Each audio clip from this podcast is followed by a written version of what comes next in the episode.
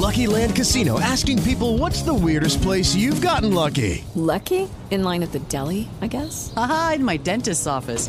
More than once, actually. Do I have to say? Yes, you do. In the car before my kids' PTA meeting. Really? Yes. Excuse me, what's the weirdest place you've gotten lucky? I never win and tell. Well, there you have it. You can get lucky anywhere playing at LuckyLandSlots.com. Play for free right now. Are you feeling lucky? No purchase necessary. Void where prohibited by law. 18 plus. Terms and conditions apply. See website for details. Este es el podcast de Alfredo Romo. 889noticias.mx. Esto no es Berlín y ya está en cartelera en este instante. Hace poco platicaba acerca de la contracultura que generó, por ejemplo, algunos lugares, ¿no? Dentro de la Ciudad de México, el Ah, Rockstock, desde el Rockstock, eh, Rocotitlán y algunas otras cosas. Y era más o menos la época en lo que estaba sucediendo mucho de Sí. eso.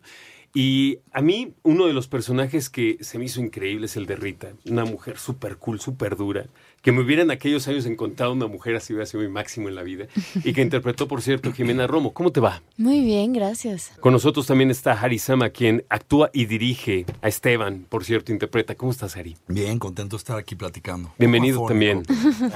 No, hay que me digas, yo estoy casi igual. Y Mauro Sánchez Navarro, ¿cómo estás, Mauro? Muy bien, muchas gracias. Mauro interpreta a Nico, por cierto.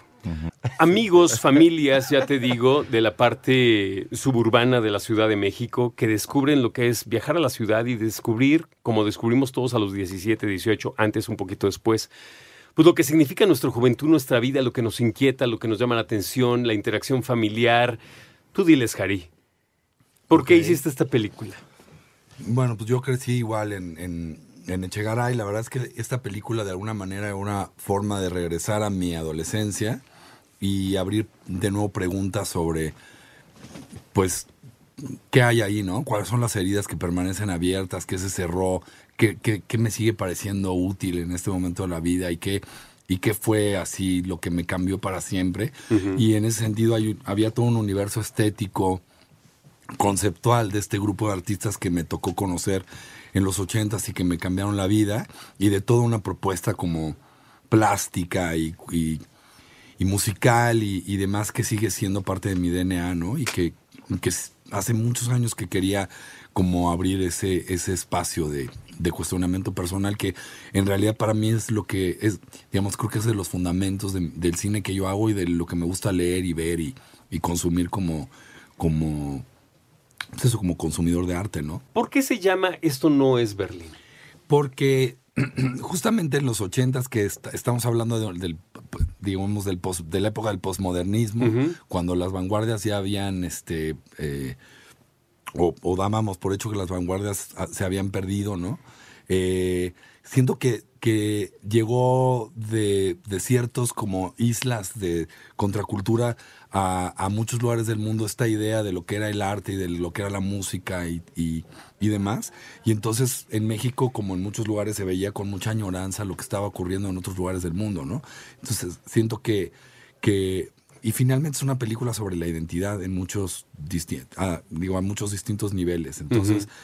Como que decir esto no es Berlín, es decir, pues es que estamos en México y en México no podemos hacer nada porque no nos dejan hacer nada, ¿no? Entonces había siempre esta idea de viajar a Nueva York o de irte a vivir a Londres o de vivir en Berlín porque ahí es donde estaba sucediendo esta Sí. efervescencia este, contracultural de los jóvenes que estaban tomando por asalto las calles, ¿no? Y, y aquí no se podía, no, aquí no se podía nada. Toca una época muy interesante para muchos de nosotros que formamos parte de esta generación. Habla, ¿sabes de cuándo? Cuando estaba a punto de inaugurarse el Mundial de México 86. O sea, mediados, teniendo un poquito a finales de los 80. ¿Qué sucedía en los que estábamos chavos en ese entonces? ¿Qué hacías? Muchos nacieron en la Ciudad de México, otros en la parte del suburbio de la ciudad. Las aventuras que representa tener 17 años y aprender a experimentar cualquier cantidad de cosas, desde la relación con tu familia, la relación de lo que significa o no amistad. Estás eh, también como tratando de definir aquellos que, estén en eso, una orientación sexual, la amistad, la familia, ya te digo.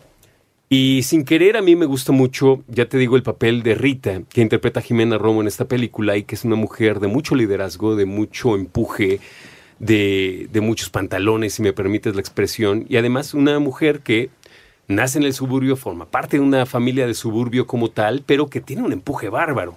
Jimena, bienvenido otra vez. Muchas gracias. Oye, ¿cuál fue el reto más grande de interpretar a Rita? Pues, híjole, todo...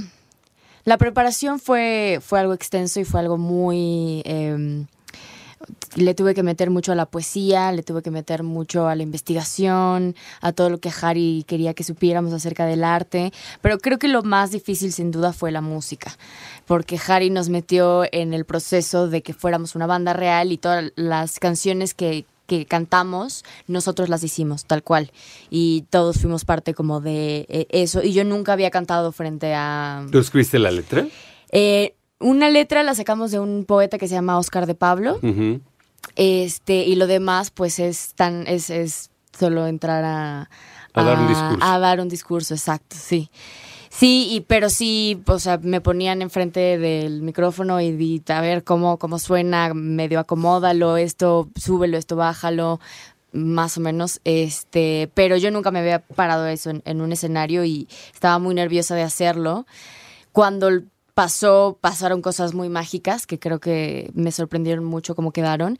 Y luego el, te- hay una escena en Ecatepec que fue real, que fue con gente que estaba ahí esperando un, ¿no? Un- sí, un sí, concierto sí, sí, punk, por cierto. Sí, y, y era gente que estaba esperando ver un concierto y nosotros llegamos y, y, pues estaban muy enojados. Qué denso, ¿eh? Muy denso, muy denso. A mí me habían dicho que se, que se enoje, si se enojaban, te aventaban cosas y te sacaban. Y sí, sí nos aventaron cosas, pero, pero nada, nada grave, por suerte, y sí nos gritaban un montón de cosas. Y cada vez que repetíamos, todavía se enojaban más. Yo decía, pues sí, pues sí, enójense, enójense, yo estoy con ustedes, me quiero morir aquí, pero pues tengo que. Pero tengo buena que- actuación, ¿eh? Porque no vi nada de eso. Ah, qué bueno. No vi nada de eso. Con nosotros bueno. también está Mauro Sánchez Navarro, interpreta a Nico.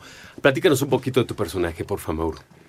Eh, Nico es el dueño del el antro que es el Aztec, que es a donde llegan los personajes de Carlos y Jera y es cuando empiezan a descubrir un lado que ellos no tenían ni idea que existía. Porrita, por cierto. Y también es una de las cabecillas de un grupo de artistas que está cansado de pedir las cosas por favor, que ya no encuentra eh, que en la pintura o en la música esté una manera de, de pedir justicia y de pedir respeto y de pedir igualdad y llegan hasta el punto de, de encontrar que es necesario usar su propio cuerpo para transgreder transgrederse a sí mismo y así poder transgreder como la conciencia de las personas. Dime una cosa, ¿fue para ti un reto?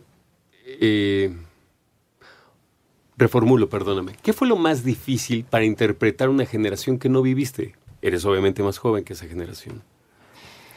Pues, como dijo, por ejemplo, como dijo Jimena, como tuvimos muchísimas pláticas como sobre el arte y sobre lo que estaba sucediendo, sucediendo en ese momento en la época, pero creo que los personajes de pronto pueden entenderse en cualquier momento de, o sea, en cualquier época, como que es un personaje que puede suceder, suceder en hoy y pudo suceder hace 33 años. Atemporales. Entonces era encontrar como qué era lo que vivían en su día a día, que es muy parecido a lo que yo, a lo que yo he pasado como ser humano y a través de eso encontrar qué tipo de artista quería que quería ser y qué era lo que quería decir. Y ya cuando se encontró eso, creo que todo lo demás se fue Fluyó. conectando solo.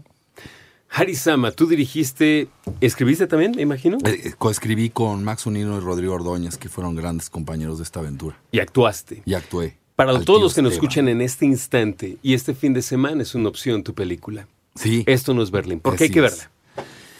Válgame, porque pienso que arroja una serie de preguntas en torno al descubrimiento personal, es decir, a esta, a esta constante eh, y necesaria búsqueda que tenemos los seres humanos de dar con quienes somos, que suena como muy trillado, pero en el fondo a veces no es tan fácil entender quién eres, qué te gusta, hacia dónde vas, este, porque a veces el entorno que te tocó no necesariamente es este el idóneo para, para expresar quién eres, ¿no? A veces hasta incluso, digamos, en el fondo sabes que expresar quién eres en ese entorno te va a meter en líos. Vas a, vas, a, vas, a, vas, a, vas a obtener una gran resistencia. Y ese es un poco el caso de Carlos Higuera, que, que saben que en cuanto encuentren su lugar y que además gracias al encuentro, digo, gracias a que descubren este grupo de artistas que son muy transgresores, que están en una exploración artística sexual y psicodélica, bueno, no psicodélica, más bien de drogas de otro tipo, pero están en este como como aventura en este viaje, digamos, de, de transgredir la, la, la, la propia, este, los propios límites, pues los ayuda a entender mejor quiénes son ellos, ¿no? Y, y eso genera una serie de cosas en la película. Entonces, creo que ahí se va a reflejar muchísima gente. Escucha a Alfredo Romo donde quieras, cuando quieras. El podcast de Alfredo Romo en 889noticias.mx.